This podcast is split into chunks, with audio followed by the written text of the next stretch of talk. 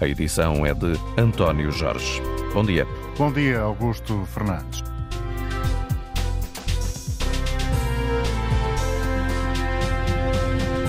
Já ouvimos ainda há minutos aqui na Antena 1 Labrinho Lúcio a dizer que a Igreja está a viver um momento que não é bom, precisa de limpar a imagem, vai fazê-lo e tem tempo para o fazer até à Jornada Mundial da Juventude. Já vamos ouvir detalhadamente a entrevista que Labrinho Lúcio, que fez parte da Comissão Independente que avaliou os abusos sexuais na Igreja. Já vamos ouvir essas declarações detalhadamente, não tarda nesta emissão. Antes disso, lembrar o que disse o Bispo José Ornelas ontem numa comunicação que enviou às redações. Ele hoje faz já uma declaração ao Jornal Expresso.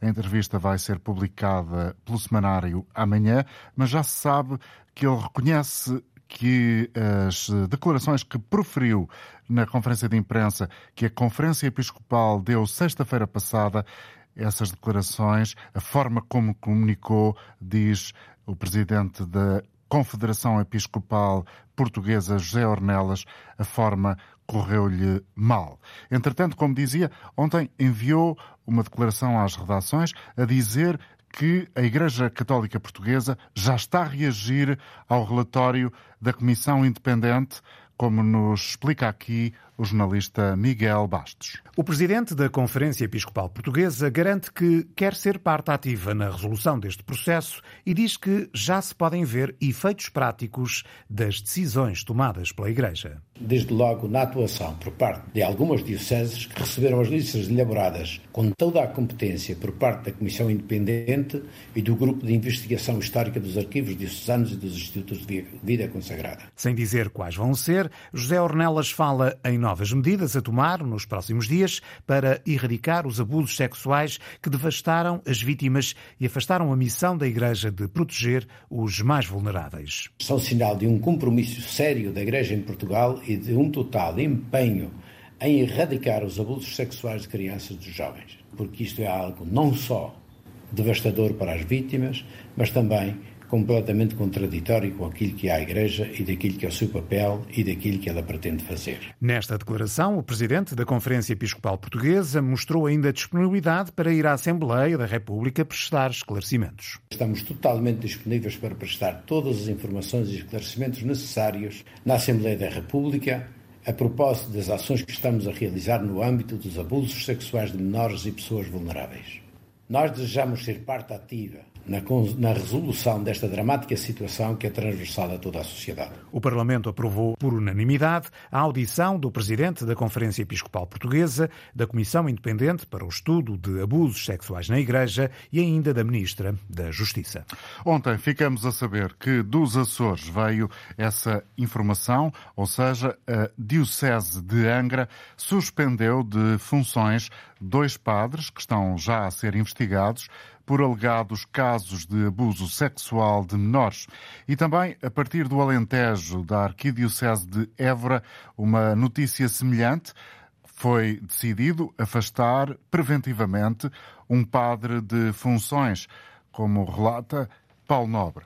O padre da Diocese, visado pela Comissão de Inquérito aos Abusos Sexuais na Igreja, já está suspenso. Um afastamento preventivo como parco, não, não exercerá a função de parco, nem terá qualquer relação de serviço pastoral com as crianças. Esta é a decisão de Francisco Serra Coelho. O arcebispo de Évora diz ter ouvido três juristas antes de suspender este padre que terá abusado de rapazes na década de 1980 no Seminário Menor de Vila Viçosa. A medida é prudente, mas não punitiva, vale a presunção de inocência. Neste momento a pessoa não foi julgada, nós não sabemos se aquilo é verdade. É uma pessoa que tem presunção de inocência. O arcebispo de Évora recebeu na sexta-feira o relatório da Comissão Independente. Serra Coelho pediu explicações à Comissão. Eles responderam em pouco tempo, com os pormenores necessários, apenas tiveram como linha vermelha o nome da, da vítima, que não me deram o nome da vítima, e eu procedia ao que tinha que proceder. O padre está, entretanto, suspenso de todas as funções. O caso será enviado ao Ministério Público. O arcebispo Senra Coelho defende o perdão dos prevaricadores. Eu perdoo e defendo, defendo o perdão, evidentemente, sou cristão. Mas isso não pressupõe que eu não recompenso os danos que, que, que, causei. Sobre o padre agora suspenso, o arcebispo de Évora aguarda o processo de averiguação. As conclusões serão depois enviadas para Roma, onde será tomada a decisão final. Um trabalho do jornalista Paulo Nobre, que em Évora ouviu o arcebispo Senra Coelho.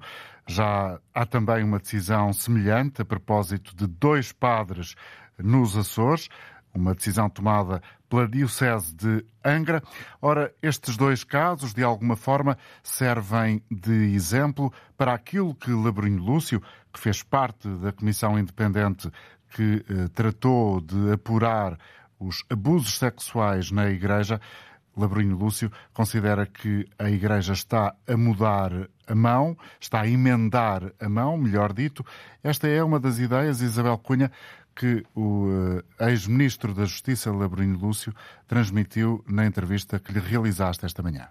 Labrinho Lúcio diz que prefere olhar para os recentes sinais de que a Igreja Católica Portuguesa está de facto disposta a emendar a mão do que para o passado recente em que os bispos puseram em causa o trabalho da Comissão Independente e desvalorizaram o sofrimento das vítimas. Prefiro encontrar uma justificação benigna que, que, que, me possa levar a dizer que correu mal, não era aquela bem a intenção, quereriam porventura explicitar de outra forma o seu pensamento e aconteceu Mas corre assim. mal em dois momentos, em ah, Fátima e depois em Lisboa? Oh, oh, oh, vamos lá ver. Uh, se nós formos extrair uma conclusão estritamente racional que se funde naquilo que inclusivamente é a história que o próprio relatório transmitiu, nós poderíamos pelo menos presumir que o que estava atrás disto era a procura de uma argumentação, ainda que errada, mas uma argumentação com aparência jurídica, para agora fundamentar a tradicional ocultação que a Igreja tem feito dos abusos sexuais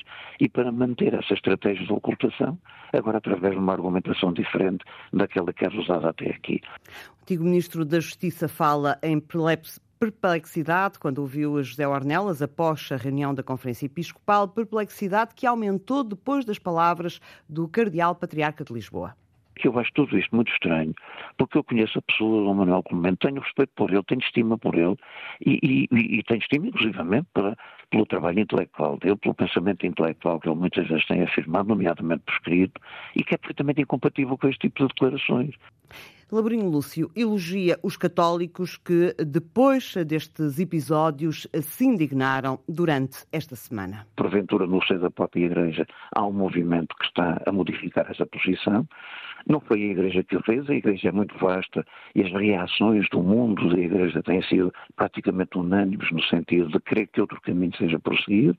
Ora bem, se esse caminho está a iniciar-se e se aqueles que nos deram uma imagem errada. Estão agora a corrigir a própria imagem, só temos que louvar isso, só temos que apoiar isso e incentivar.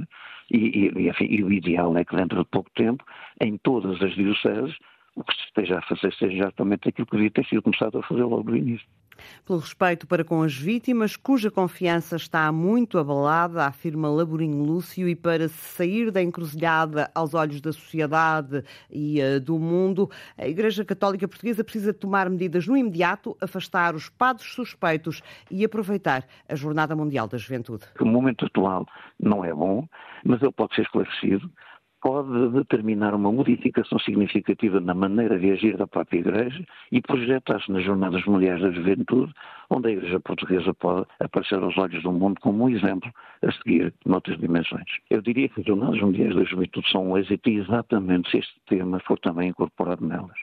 E se a Igreja Católica Portuguesa puder dar ao mundo aquilo que é a determinação de, em concreto, poder agir de uma forma definitiva em nome daquilo que é uma igreja de progresso, uma igreja moderna, uma igreja aberta ao exterior. Laborinho Lúcio, membro da extinta Comissão Independente que investigou os abusos sexuais a crianças na Igreja, espera que a Praça do Perdão, que a Jornada Mundial da Juventude vai erguer em Lisboa, tenha um placar bem visível, onde a Igreja pede perdão às vítimas, cuja confiança ficou, entretanto, muito abalada. É necessário gerar uma absoluta confiança das vítimas na própria Igreja. Essa confiança hoje está completamente abalada. Não vale a pena querer agora que, num golpe de mágica, essa confiança se restabeleça. As vítimas já duvidavam, depois de tudo isto, duvidam muito mais. E, portanto, é preciso encontrar soluções Soluções que passam por afastar os padres suspeitos. Laborinho Lúcio elogia o arcebispo de Évora e o bispo de Angra. Temos que os louvar porque eles, no fim de contas, assumiram uma posição que aparentemente ia contra a corrente daquilo que tinha sido dito, quer pela conferência da imprensa, quer pelo Sr. Cardeal Patriarca. Mas temos mais, temos também uh, o Sr. Bispo de Braga, que não tendo ainda em concreto dado início a uma intervenção, já manifestou claramente qual é a sua posição sobre esta matéria. Na opinião de Laborinho Lúcio, tem que se avançar para o apoio psicológico às vítimas o mais depressa possível, numa articulação entre a Igreja e o Estado. Nós, inclusivamente, neste momento estamos em contato com o Ministro da Saúde, justamente para poder garantir que isso é possível justamente porque também entendemos que esta questão dos abusos sexuais de crianças vai para lá da Igreja e é preciso encontrar respostas no sistema para responder a essa outra dimensão. Ora, a Igreja tem que aceitar fazer isto. O antigo Ministro da Justiça espera que a posição que saiu da Conferência Episcopal, reiterada depois pelo Patriarcado de Lisboa, seja retificada em breve e que, de uma vez por todas, a Igreja coloque as vítimas em primeiro lugar. A jornalista Isabel Cunha, com o essencial de uma entrevista que realizou há pouco mais de uma hora a Laborinho Lúcio, ex-ministro da Justiça, e que, como sabemos, fez parte da comissão independente que procurou apurar os abusos sexuais na Igreja Católica, aqui com eh, informações relevantes para a discussão que pretendemos uh, concretizar nesta emissão da Antena Aberta. A nossa pergunta genérica para o auditório hoje é como avalia a forma como a Igreja tem estado a reagir depois de conhecer as conclusões desse relatório. Queremos saber como a Igreja está a reagir, quer do ponto de vista efetivo, as decisões concretas que tem tomado, e já há aqui dois exemplos, e também a forma como tem comunicado algumas dessas uh, uh, reações e as declarações que tem proferido na praça pública, não só por parte, por exemplo, do presidente da Conferência Episcopal Portuguesa, José Ornelas, mas também outros bispos que, como sabemos, nas últimas horas, nos últimos dias, têm dito na praça pública, têm proferido algumas uh, declarações que têm sido polémicas e interpretadas de forma muito uh, pouco uh, simpática, para utilizar uma palavra leve, por muitos elementos da Igreja. Queremos ouvir a sua opinião através dos números de telefone habituais, ou seja, o número do telefone gratuito 822-0101 e se eventualmente houve programa fora do território português, há um outro número dedicado a si. Este tem um custo de uma chamada internacional esse número é o 2233 99956. Ora, vamos começar eh, por escutar desde já a opinião de Alberto Moreira. Está connosco em Passos de Ferreira. Bom dia, Alberto. Bem-vindo ao programa. Bom dia. Depois daquilo que elencamos aqui de vários eh, protagonistas, digamos assim, que nas últimas horas têm proferido informações relevantes, qual é a avaliação que faz? Como classifica a forma como a Igreja tem reagido depois do famoso relatório da Comissão Independente? Eh, como disse há bocado, muito bom dia e obrigado pela oportunidade. Eu sou católico praticante, eh, sou até organista em duas paróquias e ao longo deste tempo notei que a Igreja, notei e noto que a Igreja é uma pedra vacilar na sociedade. E como pedra vacilar na sociedade não só portuguesa, mas a nível mundial, eh, anda sempre um bocadinho atrás e notei que nestes dias eh, o Dom, Dom Ornelas e o nosso Cardeal Patriarca não estiveram bem. E a Igreja também não tem estado bem, porque muitas coisas têm sido fechadas, muito encobertas entre, entre, entre a hierarquia, e não podemos estar a tapar os olhos numa realidade que a própria Igreja teve coragem de criar, que foi a, a, a portanto, a, esta, esta organização com o Dr. Stress, o Dr. Sampaio, o Adelinho Lúcio, que são homens de, de, grande categoria a nível intelectual e não só. E a Igreja tem que arrepiar caminho. E não é dizer que não paga ou que não, que não ajuda ou que, ou que ajuda e que não paga, não. Não é isso que nós católicos esperamos. Nós esperamos aquilo que Jesus fez. Expulsou os vendilhões do templo. E a Igreja, eh, dentro das suas quatro paredes, tem que mudar o rumo de ensinamento para os pastores, para os padres, dentro dos seus próprios seminários. Não é só palavras levadas ao vento, é Jesus não, não precisou de andar de grandes automóveis, não havia, mas de ter grandes coisas para fazer o que fez. E nós contamos que, nós católicos, contamos que a Igreja seja aquilo que é na sua essência, pobre, humilde e de fazer bem. Por se assim não for, está a acabar uma sepultura e, e, e cada vez menos gente vai à Igreja, porque se os seus responsáveis máximos não são responsáveis, mas eu tenho esperança. Eu tenho esperança porque ainda agora veio a esperança dos Açores, de um grande bispo meu amigo, o Dom Armando, de quem, quem e dou um abraço. Dom Armando é um homem de grande classe e não precisou de ir lá ao Vaticano perguntar ou deixar de perguntar. Fez aquilo que está dentro daquilo, da nossa, da nossa curia portuguesa o sujeito portou-se mal, o padre portou-se mal, fora, fora do uhum. caminho. Obrigado. Portanto, o que eu espero é que seja mesmo isto. Obri... Quem se portou mal, fora do caminho, não pode evangelizar. Obrigado, Obrigado Alberto, pela, pela sua colaboração. Obrigado. Alberto Moreira a falar de Passos de Ferreira. Daqui a instantes já vamos ouvir Nelson Santos Ferreira, que está também connosco já ao telefone. Peço-lhe o favor e a paciência de aguardar um pouco mais. Uh, Agradeço-lhe essa atitude, porque tenho já também ao telefone o padre João Pedro Bizarro, é professor de Direito Canónico na Universidade Católica. Bom dia, muito obrigado. Obrigado por estar connosco. Eu gostava que uh, fizesse o favor, se estiver de acordo, de explicar aos ouvintes deste programa e da Antena 1, afinal, o que pode um bispo fazer quando há suspeitas de haver um padre que esteja envolvido em comportamentos que configurem abusos sexuais? Muito bem, então a primeira coisa que o Bispo terá que fazer, uh, e já uma vez que, ele tem na posse já uma comissão de, para a proteção de menores e de frágeis, é iniciar uma, uma investigação prévia, ou seja, havendo esta, este indício de, de, de, que alguém cometeu um crime, uh, inicia uma investigação para certificar que da, da fundamentação daquela, da, daquela acusação. Uh, os factos uh, e as provas que possa recolher numa primeira iniciativa. Uh, se esta, esta notícia é credível, poderá efetivamente suspender, e não é aquela suspensão que a Santa Sé depois dá definitiva, mas pode fazer uma suspensão à cautela, uma, uma suspensão preventiva. cautelar preventiva. Em termos a anterior e da decisão final. Ah, sim, eh, se efetivamente o risco de que, de que, esta pessoa efetivamente possa vir a cometer uh, novos crimes desta tipologia, não é? O bispo poderá suspender preventivamente, tendo já na sua, na sua mão uh, fortes indícios de que o crime foi cometido.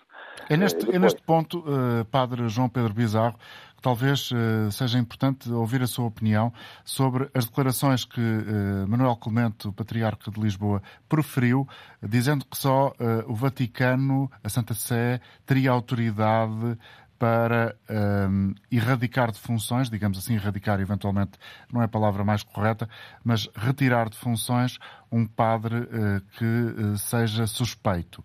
Pode, pode explicar-nos o que é que acha que leu nas declarações de Manuel Clemente? Sim, eu, eu não ouvi as, as, declarações, tenho acompanhado depois uh, o resultado das mesmas na comunicação social, mas por aquilo que, que me parece, o seu cardeal estava a falar de, de, de uma suspensão e de uma remoção do Estado clerical eh, depois do julgamento do processo concluído. Uh, penso que seria isso que ele estaria a referir, não é? Uh, quando ele fala em suspensão, estaria mesmo a dizer uh, há uma pena atribuída e, e, e o, já não seria o réu, neste caso o réu, não, não seria o alegado criminoso, levaria uma pena e essa pena efetivamente é a Santa Sé que, que depois retifica. Portanto, houve, houve eventualmente um lapso. Eu penso que será, estamos, estamos a falar com linguagens distintas, não é? Ou, penso eu, eu não consigo. Eu, nós estamos, nós estamos teria na cabeça falar, uns dos outros, exatamente. Não, eu teria que falar do Sr. Cardeal, mas eu penso que o Sr. Cardeal se referia uh, no, trâmite, no trâmite final de todo um processo de, uh, judicial uh, ou administrativo, depois a Santa Sé decidirá qual dos dois processos a, aplicar a, a cada caso concreto. Uh, judicial ou administrativo, uh, permita-me interromper, João Pedro Bizarro, do, no âmbito do direito canónico. No âmbito do direito canónico, uh, convém reforçar que a Comissão Independente, pelo que eu soube, já entregou a lista de de, de, possíveis eh, suspeitos à Polícia Judiciária. Os bispos são convidados pelas normativas da Santa Sé a fazer o mesmo. Assim, assim tenham uma notícia credível de uma situação deste caso, não é? além de instituírem uma, uma investigação prévia, devem eh, comunicar imediatamente às autoridades civis, que são as únicas efetivamente com capacidade para fazer um processo isento, não é, de investigação de, de, de, das provas e dos factos que, que necessariamente se tem que recolher. A Igreja fará também a, a sua investigação, mas com, com meios muito mais limitados, como se entende, não é verdade? Uhum.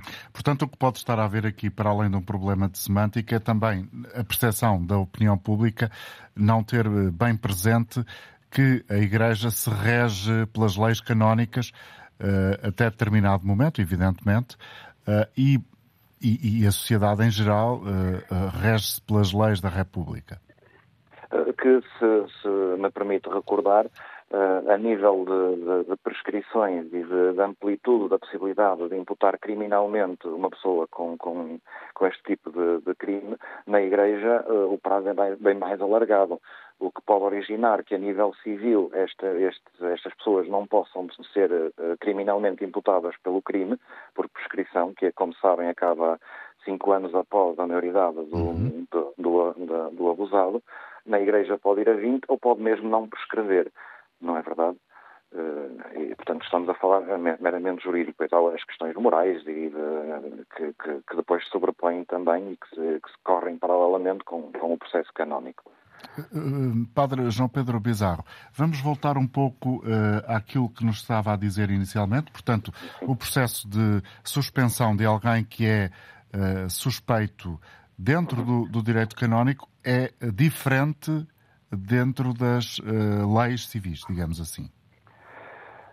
É porque a lei civil não suspende ninguém, quer dizer, a lei civil, depois de, iniciar um processo de investigação, uh, se houver fortes indícios, a lei civil, a medida máxima de coação que pode pôr a um potencial criminoso seria a privação de liberdade, aquilo que nós conhecemos por eh, prisão preventiva, não é? Uhum. Uh, começa com um termo de identidade e residência e a pessoa continuaria a exercer a sua profissão onde quer que esteja uh, e, e, termina na, na, na, prisão preventiva. Nós na Igreja não temos mecanismos de coação, se me faço entender. Nós podemos atribuir penas espirituais a pena mais grave que se pode dar a um, a um clérigo ainda seria a privação do seu ministério, que poderia resultar numa suspensão ou na, na, na redução ao Estado laical, eh, privando totalmente de, de, de poder uh, exercer o ministério sacerdotal. Uh, mas... Então ajude-nos ajude a compreender, uh, face, fa, claro, face a esta, a esta notícia que hoje colocamos aqui no início, mas que são informações e, e foram factos conhecidos ontem, o que é que o que é que foi feito eh, então, à luz do direito canónico, para que eh, a Arquidiocese de Évora tenha afastado preventivamente um padre de funções e a Diocese de Angra, dois. Pois, eu isso não lhe sei dizer porque não estou na, na, na, na posse dos factos, não é? Uh, ambas as dioceses devem ter considerado os indícios que têm suficientemente uh, fundamentados para fazer a suspensão outras dioceses, não sei, porque não se faça a menor ideia, confesso-lhe, porque não, sim, não sim. é da minha competência. Não sei quantos nomes é que estão em causa em cada diocese, não é? Eh, da morosidade da, da, da recolha de, de, das provas. Eh, no direito canónico, como no civil, ainda existe o habeas corpus, não é? A presunção da inocência até se provar o contrário. Uh, há um indício forte, que foi o trabalho exemplar da Comissão Independente, não é? Portanto, isso é... É, é um é indício um ponto... forte, foi a expressão que utilizou. Sim, eu penso que sim. Se, se, a Igreja encomenda uma comissão independente para fazer este tipo de investigação, agora penso que as comissões de proteção diocesanas deveriam contactar a comissão independente, mas isso está fora do meu alcance e do meu trabalho, uh, para pedir uh, esclarecimentos de factos e provas, não é? Uh, não se pode acusar um inocente eh, mas também não se pode deixar que um, que um, que um, eh, que um abusador ande impunemente por aí, não é? De entender. Isto é um princípio básico da justiça. Eh, e, e assim que as justiças tiverem capacidade para poder agir, eu penso que elas estarão a agir, que, que já estarão a fazer esta investigação prévia relativamente aos nomes que têm na, na sua posse. O senhor responde ou não, é evidentemente livre de o fazer. Como é que considera que uh, uh, uh, as principais figuras da hierarquia da Igreja Portuguesa Católica têm reagido depois do que se soube uh, publicamente quando a Comissão divulgou o relatório?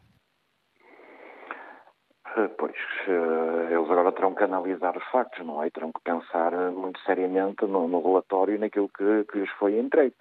Uh, cada bispo na sua diocese é autónomo, não é? Poderá fazer uh, aquilo que, que, achar mais conveniente, uh, tendo, claro, as normativas da Santa Sé e as normativas do direito canónico.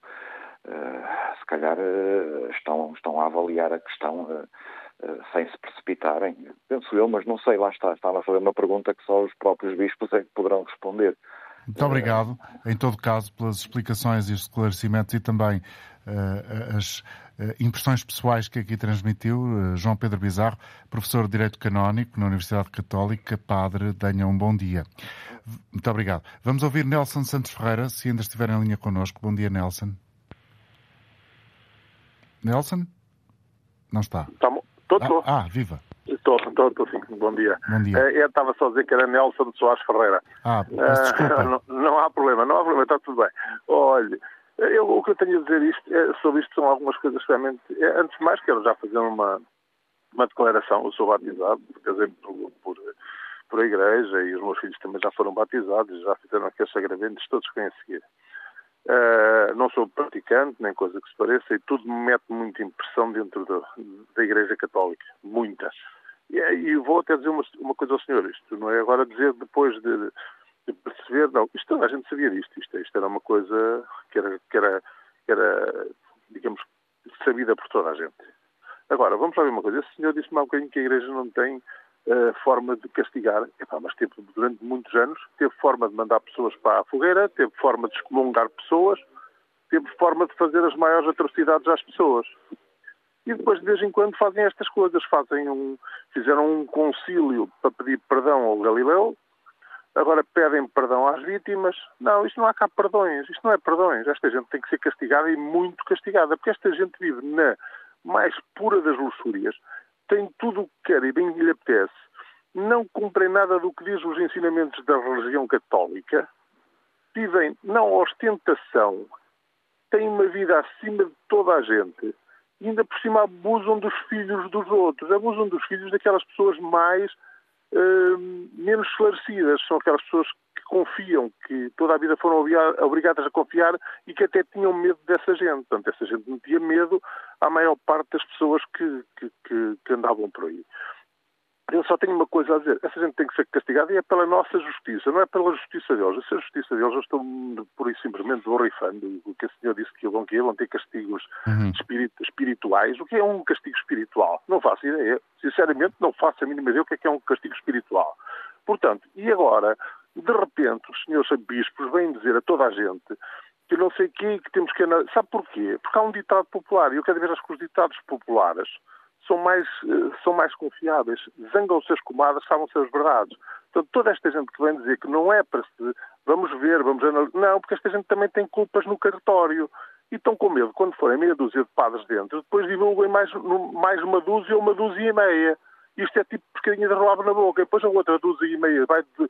E isto os senhores vão chegar a uma conclusão que isto é, é geral na, na, na, igreja. Agora só peço, outra, peço só mais uma, uma, uma opinião. Muito rapidamente. E aqui vou só fazer uma pergunta. Será que isto se passa, por exemplo, numa religião que toda a gente detesta tanto, no Islão? Não fica, sei se passa. Fica a pergunta, Nelson. Muito obrigado. Bom dia para si. Cumprimento a advogada Paula Margarido. Muito bom dia. Obrigado Olá, por aceitar o nosso dia. convite, para estar também connosco. É a secretária uh, nacional das comissões uh, diocesanas. Muito obrigado.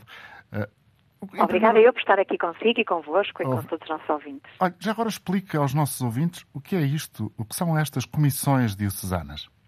As comissões diocesanas foram criadas por interpelação do nosso Papa Francisco, que efetivamente num documento denominado Motum Próprio, Vos Estis Lux Mundi, pediu a todas as dioceses que efetuassem, efetuassem não, que criassem uma comissão constituída por membros do clero ou leigos que efetivamente acolhesse e desse o devido apoio a todas as vítimas. E, portanto, na sequência desse documento pontifício sob motum próprio, então nas dioceses foram efetivamente criadas estas comissões diocesanas, que integravam membros do clero e leigos, na sua maioria constituídas por advogados, psicólogos, psiquiatras e também uh, sacerdotes, e que, entretanto, têm funcionado. E o que é que têm feito? Qual é o seu elemento de aplicação? Relativamente a uma denúncia, a uma vítima, nós acolhemos a vítima, fazemos uma verificação provável da prática indiciária daquele delito. De, muitas vezes ouvimos, muitas vezes não é necessário ouvir, porque podem ser suficientes os documentos que nos apresentam em que se verifica na análise destes documentos que efetivamente houve ali indiciariamente a prática de, deste ilícito hediondo ou então que efetivamente houve um comportamento indecoroso. Em face disso, o respectivo auto, comunicação para o Ministério Público e também comunicação para o ordinário, para o Sr. Bispo, para que desencadeie o respectivo processo canónico. Muito obrigado Nós... pela explicação. Acho que já está muito clara. Agora, gostava que nos pudesse dizer outra coisa, Paula Margarida. São as comissões diocesanas que estão a averiguar os nomes que eh, cada uma das dioceses recebeu da Comissão Independente. Não. Então. Não faz parte do nosso âmbito de aplicação. Nós acolhemos, por indicação do Papa Francisco, acolhemos e ouvimos as vítimas que se dirigem a nós ou os seus familiares. Estes nomes, que já foram disponibilizados aos respectivos bispos, serão agora alvo, se assim os bispos o entenderem, de um processo canónico específico. Esse sim, que se inicia por uma averiguação prévia. O bispo diocesano diz assim: Paula Margarito, leiga, vou nomeá-la para uma espécie de instrutora deste processo de averiguação prévia. Poderá estar acompanhada pelo A e pelo B, e agora verifiquem, façam todas as diligências instrutórias para que se chegue à conclusão se há aqui ou não matéria suficiente para depois remetermos tudo para a Congregação para a Doutrina da Fé. Um que... juiz, um juiz eclesiástico, Paula uh, Margarido, é necessariamente um, ele, Esta pessoa é um clérigo, indicada pelo bispo? É um clérigo ou pode ser um é, leigo? É um membro do clero, é um membro do clero. E, é um portanto, quando um membro do clero, do clero está a julgar outros pares, uh, há, pode surgir, acho que é legítima a dúvida, se haverá isenção. Eu compreendo a sua questão, mas vou responder deste modo. Ordem dos Advogados, também temos processos disciplinares. Conselho de Ontologia, são os advogados que se julgam os seus pares. Conselho Superior da Magistratura, processo disciplinar, quem é que julga também os juízes, os seus pares. Uhum. Agora, pode acontecer uma situação em que eu sou presidente do Conselho de Ontologia e a pessoa relativamente à qual recai um ilícito eu tenho que fazer uh, as respectivas investigações e averiguações é o meu marido, é a minha filha, é o meu irmão. Eu aí declaro-me impedida. A mesma situação se deverá verificar num juiz no Tribunal Eclesiástico. Se relativamente àquele seu par existir uma relação de proximidade, de amizade. Ele aí deverá declarar-se impedido. Agora, isto que eu estava a dizer, da averiguação prévia, e temos que ter muito cuidado com a terminologia, a averiguação prévia não é o bispo que vai fazer. O bispo pode delegar num leigo, até na Paula Margarida. Paula Margarida não, porque tem estas funções e, portanto, declarar-se logo uhum. impedida. Mas uma, uma, uma pessoa que trabalhe consigo numa comissão, por exemplo? Muito bem. O quê? Ah, sim, pode. Nas comissões não, porque já tem o seu munus. Sim. Terá que ser um leigo, uma pessoa idónea e com especialidade nesta matéria de direito canónico. Precisamente para perceber quais as regras dos procedimentos têm que ser observados. Portanto, mas faz uma obrigação prévia que tem que ser efetuada com maior brevidade. No decurso desta, logo no início desta averiguação prévia, se se verificar que há ali indícios suficientes de que poderá ter acontecido aquele delito, pode o bispo, cautelarmente, aplicar a medida de afastamento de proibição do exercício do mundo sacerdotal. Foi o que aconteceu agora com o nosso arcebispo e também já com a diocese de Braga, se não estou em erro. Portanto, decidiram de imediato, relativamente àquele caso em concreto, afastar, proibir, proibir o sacerdote do exercício do mundo sacerdotal. Uhum. Depois, concluído que está o processo de averiguação prévia e decidindo-se, não é decidindo-se, mas percebendo-se que aconteceu isto, isto, isto e isto, relativamente a este membro do clero, então agora o processo vai para o dicastério da Congregação para a Doutrina da Fé, que decidirá abrir ou não o processo judicial canónico. Porque pode decidir, de acordo com aquilo que lhe chega, que não existem indícios suficientes, não obstante a decisão de afastar de proibição do mundo sacerdotal, pode decidir arquivar de imediato. Pois é, então... é essa, essa questão, permita-me interromper e agradeço-lhe, e, essa era, e esse era o objetivo desta nossa conversa, ou seja, ser o mais pedagógico possível, de uma forma mais clara possível, para que qualquer pessoa possa perceber é o processo, e agradeço-lhe a forma como está eh, a explicar-nos tudo. Eh, quando a Comissão Independente manda os tais sem nomes de uh, padres ainda em exercício para um, a Conferência Episcopal Portuguesa, para as dioceses, para, todo, para toda a hierarquia da, da Igreja, as pessoas ficaram muito surpreendidas como é que é possível, e isso foi uma das reações que tivemos por parte da Igreja, as pessoas ficaram, algumas eh, ou muitas, surpreendidas como é que é possível dizer que só o nome não chega para suspender imediatamente o padre que ainda está em funções e que, de acordo com a Comissão Independente, eh, recai sobre ele a suspeita de ter cometido abusos sexuais? Eu creio que falhou aqui algo na comunicação. Em primeiro lugar, a suspensão não é pena canónica. E, essa, efetivamente, é na sequência de um processo judicial canónico. Portanto, agora o que nós temos neste momento é só a medida cautelar de afastamento proibição. Pronto, porque uhum. a suspensão é mesmo. É, é como se o equivalente a uma pena de prisão suspensa. É uma pena, mas ainda que suspensa. Dizer o seguinte: o que os bispos têm dito é que efetivamente apenas lhes foi apresentada uma lista de nomes. O que eu já percebi pela comunicação social é que a Comissão Independente diz: não, não foi só uma lista de nomes. E depois os senhores bispos dizem: foi uma lista de nomes. E, entretanto, ao ler a entrevista do nosso arcebispo de Évora, o que nós percebemos é que, tendo sido uma lista de nomes, pediu esclarecimentos à Comissão Independente e a Comissão Independente prestou-os e depois o Sr. Arcebispo decidiu aplicar a medida de cautelar de proibição e afastamento e está agora a decorrer o processo de averiguação prévia. Nós tivemos aqui na passada segunda-feira, neste mesmo programa, o psiquiatra Daniel Sampaio a dizer que não era de facto só uma lista de nomes.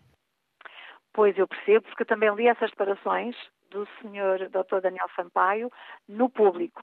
A verdade é que, e mesmo quando eu digo o meu bispo algum afeto e carinho, Dom Nuno, também me diz que foi só uma lista de nomes. Numa situação destas, é atuar de acordo com o que fez o Sr. Arcebispo de Évora. Portanto, sendo só uma lista de nomes, solicitam esclarecimentos se de facto não estão munidos de mais nenhuma informação, somente aquele nome, ou uh, pedem esclarecimentos à, Comissão Independente, que com certeza os facultará de imediato, e depois instaram o processo de averiguação prévia e decidem, se houver, se considerarem que é o adequado, decidem cautelarmente proibindo ou afastando aquele sacerdote. Paula... E o processo decorre. Paula Margarida, nós tivemos aqui hoje no programa, logo no início, Laborinho Lúcio dizer-nos também que eh, já está a ter sinais de que a Igreja Católica está a emendar a mão. É isso que também considera que está, está a acontecer? É assim, hum, todos nós temos erros e cometemos muitos pecados e cometemos pecados quando nos afastamos do amor. É, foi isso que eu aprendi que me foram ensinando e a vida me vai ensinando. E, de facto, é, é notório e é público que isso aconteceu. E, portanto, temos que... Aliás, o Papa Francisco disse o mesmo e assumiu de uma forma muito clara. E temos que mudar radicalmente no, o nosso comportamento em termos de igreja relativamente a estas temáticas que se traduzem nestas práticas hediondas. Hum. E temos que fazer tudo o que estiver ao nosso alcance para que efetivamente não voltem a acontecer. Terá havido um problema de comunicação não só de José Ornelas, mas também de Manuel Clemente, que deixou, por exemplo, Labrunho Lúcio perplexo. Será essa a palavra que eventualmente define a, a, a forma como a senhora ouviu as declarações? Eu ouvi Dornelles Carvalho, eu ouvi Dom Manuel Clemente. Dom Manuel Clemente ainda hoje nos, Dom Manuel Clemente não, Dornelles Carvalho ainda hoje no Expresso disse que de facto não foi muito feliz. É Reconhece na forma como comunicou. É um tremendo sinal de humildade. Dom Manuel Clemente disse o que tinha que ser dito. Ou seja, que a suspensão de funções é grave e não é nesta fase. Foi isso que Dom Manuel Clemente disse e tem toda a razão. VADEME, com o Código do Canório, assim o determina. Agora, afastamento e proibição não é igual à suspensão de funções, que é uma pena canónica na sequência da conclusão de um processo judicial canónico. Hum. E, portanto, nós leigos que lidamos com estas matérias temos uma obrigação acrescida relativamente aos demais. Eu não posso, sem perceber quais são os termos adequados, canonicamente falando, e depois dizer que Dom Manuel Clemente esteve mal. Não, eu sou responsável por esta matéria, tenho que perceber o que é que o Dom Manuel Clemente está a dizer e depois o que é que os meios de comunicação social dizem e esclarecer. E, portanto, quando o Dom Manuel Clemente diz, atenção, que estas suspensões não pode ser, claro, porque canonicamente, como eu expliquei ainda agora, é assim que está previsto.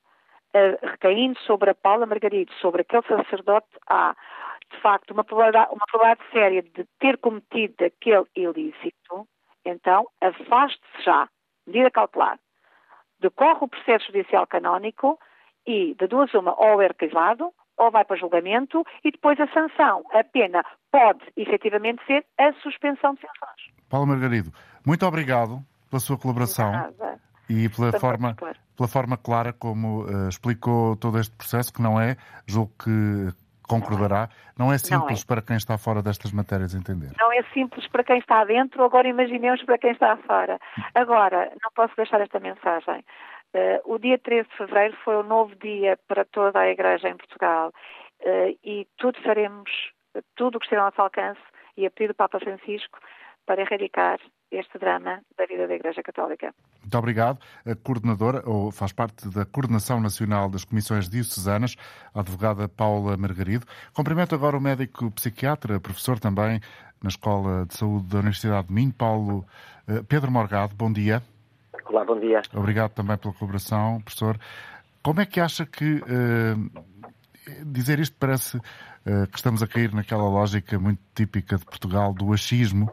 Uh, Perdoe-me a simplicidade, mas, mas julgo que entenderá bem a minha pergunta. As, as vítimas de abusos sexuais, ao ouvirem a forma como uh, os elementos uh, do topo da Igreja Católica têm reagido, uh, têm dito que vão fazer a forma às vezes lenta como uh, uh, imprimem na comunicação que fazem uh, ao país relativamente aos suspeitos de abusos sexuais que ainda estão em exercício. O que é, o que, é que está errado do, do ponto de vista da sua especialidade na comunicação deste tipo de, de, de reações? Primeiro lugar, eu quero agradecer a oportunidade e quero dizer que este é, como, como dizia na sua introdução, um tema muito complexo que uh, destapa muitas realidades que são realidades distintas e que gera às vezes algumas confusões. E é por isso que eu penso que a sua pergunta coloca a questão uh, no sítio certo. É por isso que nós precisamos que a comunicação não seja equívoca. E aquilo que tem acontecido é que a comunicação por parte da Igreja Católica em Portugal tem sido equívoca. A Igreja Católica esteve bem quando eh, nomeou uma comissão técnica para assessorar nesta matéria e a partir do momento em que esta comissão técnica faz uma lista de nomes sobre os quais, segundo as declarações que são públicas do, do, do Dr. Daniel Sampaio, não é só uma lista de nomes, mas é uma lista de nomes sobre os quais recaem suspeitas fundadas, a partir desse momento a comunicação tem que ser simples e não pode escudar-se em preciosismos técnicos como aqueles que nós ouvimos aqui anteriormente, porque para, para as pessoas, eh, eh, se vamos eh, chamar-lhe uma suspensão ou se vamos chamar-lhe outra coisa, não é relevante. O que é relevante para uma pessoa que foi vítima de um abuso sexual enquanto menor, aquilo que é relevante é saber que a instituição está fortemente comprometida em não permitir que estas pessoas que perpetraram estes abusos continuem a exercer a sua profissão, que estas pessoas continuem a ter contactos com crianças. E esse é o ponto pessoas... da confusão. Este é o ponto da confusão, porque eh, nós, quando comunicamos com o público, não podemos refugiar-nos em preciosismos técnicos, temos que ser muito claros. E a Igreja Católica não está a ser clara na forma como está a comunicar. E isto deixa marcas nas vítimas, que, que são eh, duplamente vítimas, porque foram vítimas dos abusos e neste momento estão a ser vítimas de uma comunicação que é equívoca e que não lhes dá a garantia de que uh, o seu passado está a ser respeitado e de que a instituição está a mudar de forma a que estas situações não só não ocorram no futuro, e eu acredito genuinamente que a instituição tem vontade de mudar nesse sentido, mas também que está a atuar junto dos agressores que ainda estão em exercício. Esta polémica toda pode ser positiva para uma outra realidade que eh, às vezes tem que ser lembrada de forma enfática, que quando falamos eh, de abusos sexuais de menores, muitas vezes eh, os agressores, os abusadores, os criminosos estão dentro da própria família. Isto pode, digamos, acelerar o processo de denúncia? Eu desejo que sim. Infelizmente, nós ainda continuamos a ter muitas situações de abuso sexual de menores. É muito importante nós não cairmos num erro que também faz parte desta comunicação equívoca, que é de confundir abuso sexual de menores com pedofilia ou com doenças psiquiátricas. Não é disso que estamos a falar. A maioria dos abusadores não tem qualquer doença psiquiátrica e uh, falarmos sobre estes assuntos de uma forma aberta. E a pedofilia, pessoas... a pedofilia e abuso de menores são diferentes? São completamente diferentes. O abuso sexual de menores é um crime, é um comportamento em que uma pessoa adulta faz, um, um, como a própria palavra indica, um abuso de teor sexual de uma pessoa que é menor ou que não tem capacidade para se autodeterminar, enquanto que na pedofilia nós estamos a falar de uma situação muito específica, de uma perturbação parafílica, onde muitas vezes não existe sequer qualquer comportamento abusivo por parte da pessoa que padece desta condição. Portanto, são duas situações completamente distintas, elas às vezes são confundidas e nós temos também que retirar esta confusão da discussão pública, porque naturalmente que os abusadores que cometeram crimes e que tenham doenças psiquiátricas têm que ter apoio, mas a forma da sociedade lidar com os abusos não é eh, tratando-os como se fossem doenças psiquiátricas, é tratando-os do ponto de vista jurídico e legal como crimes que são e que não se confundem com doenças. Respondendo à sua pergunta, é muito importante falarmos sobre estes assuntos para que as pessoas que são vítimas tenham um espaço de conforto e de confiança na sociedade e nas instituições públicas para que possam denunciar estas situações que, como disse, muitas vezes acontecem em pessoas de grande proximidade e que nós temos que uh, identificar, temos que proteger as vítimas e temos que lhes garantir toda a, a, defesa da sua integridade e todo, toda a reparação dos danos que lhe são causados por situações desta natureza. Pedro Morgado, muito obrigado pela sua participação no programa e, muito sobretudo, obrigado. claro, pelo conteúdo daquilo que disse, Uh, pela uh, informação que deixou aos nossos ouvintes, pelos esclarecimentos que aqui prestou no final desta emissão de hoje. Muito obrigado a todos pela atenção uh, que nos dispensaram. Voltaremos amanhã, como sempre, depois das 11 horas. Um bom dia.